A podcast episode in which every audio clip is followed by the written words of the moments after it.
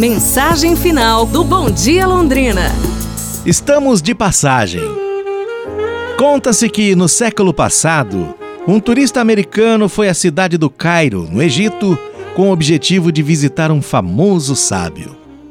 Quando chegou, o turista ficou surpreso ao ver que o sábio morava num quartinho muito simples e cheio de livros.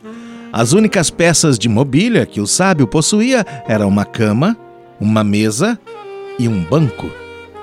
Onde estão seus móveis? perguntou o turista.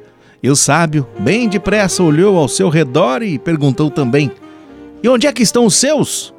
Os meus? se surpreendeu o turista. Mas eu estou aqui só de passagem? Eu também, respondeu o sábio.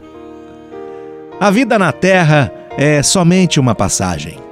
No entanto, alguns vivem como se fossem ficar aqui eternamente e acabam se esquecendo do principal, que é ser feliz. É isso, pessoal. Amanhã a gente se fala. Um abraço, saúde, felicidade e tudo de bom!